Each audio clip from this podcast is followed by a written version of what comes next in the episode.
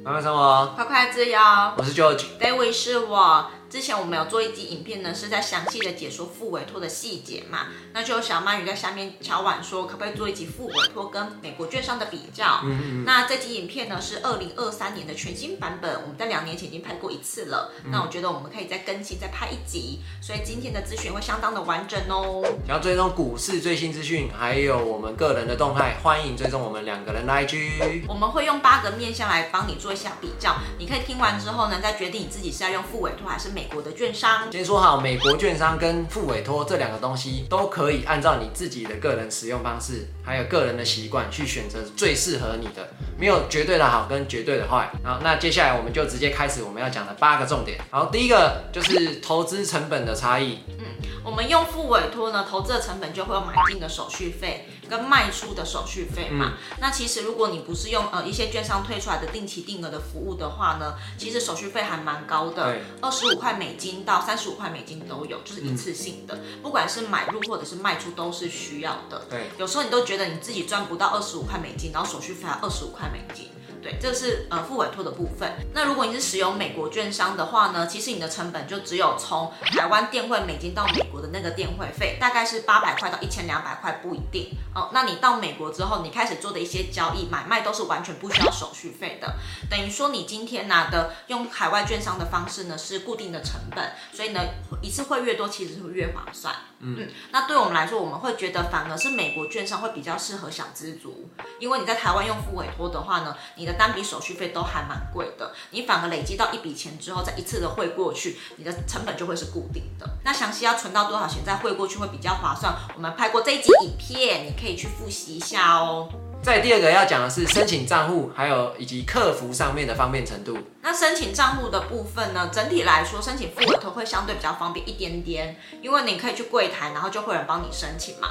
但它比较麻烦的地方是在台湾呢，你必须要有两个账户，嗯、一个呢是交割户，就是你钱扣走的那个账户，对，然后那是要去银行申请的。那再你还要申请一个证券户，是你在买卖股票所使用的。等于说你可能要跑两个地方，你要先去跑银行，然后再去跑证券户。我、哦、那两个地方通常就是在隔壁啦，所以还蛮方便的。对，对，所以等于说好处就是呢，你会有人帮你服务好，但坏处就是你要申请两个账户。那使用美国券商就不太一样了，因为美国呢都是二合一的账户，就是你只要申请一次，就不管是扣款的还是下单的都是同一个。对，所以相对来说，虽然它在填表格的细节会比较多一点，但是相对来说它会比较方便。就是你券商里面有多少钱可以买多少股票，你就是在同一个 app 或同一个网页，你就可以看得一清二楚，不会有什么交割会不会扣到款的问题这样子。那再是客服的方面，像因为你使用付委托，就是台湾的营业时间可以去问柜台人员，对对对，会相对来说可能有一些会比较方便。那美国的话就会一些时差，那通常呢都是晚上大概九点过后打电话去客服比较会有人接。嗯、但我个人觉得还好啦，因为九点过后其实也不是大部分人都睡了，除非你是那个比较早睡，或者是你晚上可能就是不想讲话那一种，你就会觉得美国券商可能会稍微有点麻烦啦。不然其实我觉得也还好，嗯、因为通常就是可以靠 email 就解决这件事情。嗯，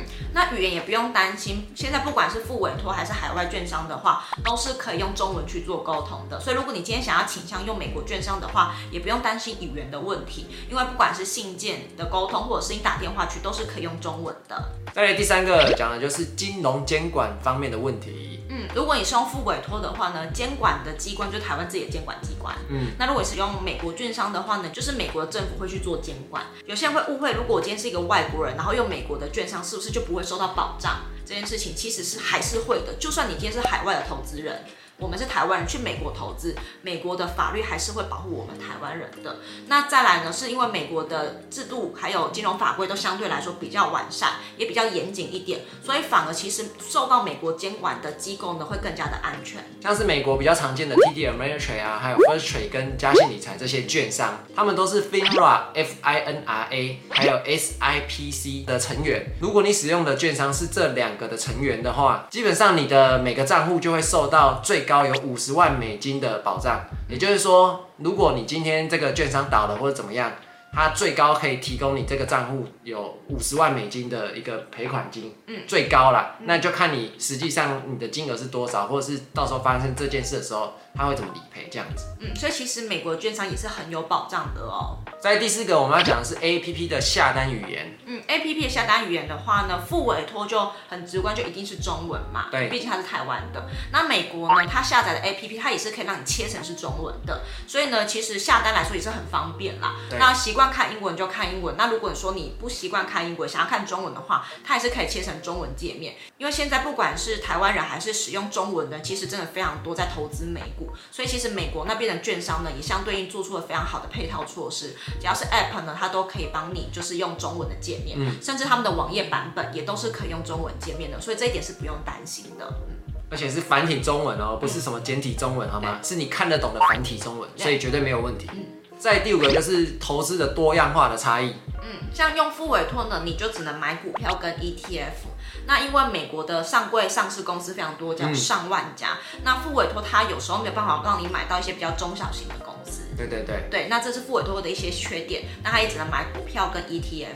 那如果你使用美国券商的话呢，其实就很方便，因为呢，它不管是股票、ETF，还是有些人在做一些选择权，都可以透过美国的券商去做操作。那因为那边本来就是美国本土自己的市场，然后的本土券商嘛，所以他可以买的公司呢，就是所有公司都可以买。嗯、所以如果你是一个比较想要多样化投资的人的话呢，或许美国券商对你来说会比较合适一点。其实主要差异就是在美国券商可以做一些衍生性的金融商品啊，那付委托这个是绝对不可以的。嗯，什么选择权它也是绝对不可以的。再来第六个，我们要讲的是长期复利的差异哦。嗯，如果你已经开始在接触美股的话呢，应该知道美股有个很棒的制度，叫做股息再投资 （DRIP） 嘛，就是呢，它可以把你领到的股息再自动换算成股数，投入到你的股票当中。那这个股息再投资呢，要做到自动化，这个呢就只有在美国券商可以做。嗯、你可以做一键设定之后，未来你领到股息，券商都会帮你自动投入。那这一点呢，在台湾的副委托就做不到了。所以呢，等于说你的滚雪球就是你的复利效应，在台湾用副委托的话，可能就会没那么好。然后用美国券商可以设定股息再投资，就会比较好一点。所以就看你个人的选择。那还记得，如果说你在台湾想用副委托，把你领到股息再手动的投资到你的股票里面的话，那边还是需要一笔手续费的，因为就有点像是你再去购买了新的股票的感觉。所以这边就补充一下，很多人一直在问我们说，呃，付委托可不可以用股息再投资啊？这个就是不行，绝对不能用了，好吗？因为就是。它就是没这个功能，所以没就就是不行就对了。对，就是不要再撸你的营业员，也不要来撸我们，因为这项功能就是现在台湾做不到。这样。然后还有一点就是股息再投资这个东西，如果在美国券商，不要再问我们说要不要扣税，它一定就是会扣税才会股息再投资，它不会因为你用股息再投资就不会扣税，没有那么奇怪的事情，它都会先扣完。然后才帮你股息再投资，好吗？嗯，在第七个就是下单的制度会有一点点不一样。在台湾的副委托呢，它就跟在下台股一样，就是你可能要每天挂单。然后如果说你今天挂这个单没有成交的话呢，你可能明天再继续挂单。嗯，顶多有一些券商有推出，就是一次可以挂三十天的长效单这样子而已。然后呢，在美国券商就不一样了，在美国券商呢，它有一个功能叫做 GTC，就是你一次挂单呢，它可以帮你挂一百八十天，在这一百八十天之内呢，它都可以用你指定的价格去做成交，如果当天没有成交的话，它就自动帮你延到后天，然后下星期、下个月这样子，反正最多就是一百八十天。那其实这样对于有一些人不想要花这么多心思在投资上面的人是一件好事，嗯、因为等于说你只要把单挂好，你想要指定的价位之后，你就放着等它成交就好，你不用每天去看你的。A P P 看到底成交了没啊？没有成交，那我明天早上还在挂一个单，就相对来说，开你的券商的软体的频率可以下降，你会比较真的做到是长期投资，而且不会让投资好像对你来说其实是一件很负担的事。如果你是很忙的人，或者是如果你是在科技业上班，你很常需要加班啊什么，你不太常有时间可以打开这个下单软体的话。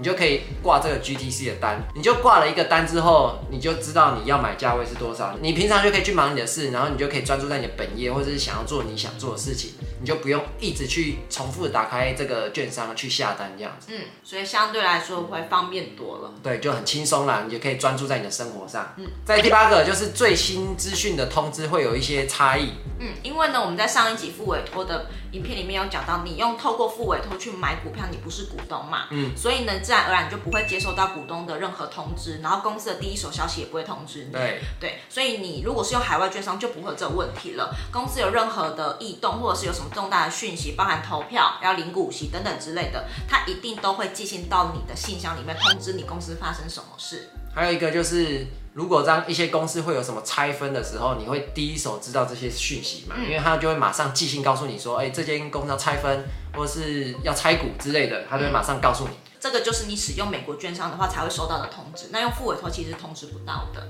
对，那副委托他应该还是会通知你啊，只是速度上可能会慢了一些这样子。嗯，好哦，希望以上八点呢有帮助你去判断你到底是要用复委托还是美国的券商。那如果说你想要透过美股来存股的话呢，我们在下面的链接有一个存股的教学影片，你可以去领取去做观看哦。那在下面可以告诉我，你现在会比较倾向是用付委托还是用美国券商来投资美股呢？那如果你喜欢这支影片的话，记得帮这个影片按个喜欢。那我们就下期影片见啦，拜拜。My veins, I've been driving this train. Years in this lane, there's no stopping this flame. Cause I came to the game and I changed it to play. How I like, rearranged it to my own domain. Yeah, I got what it takes, made lots of mistakes, taking shots, skipping breaks, feeling.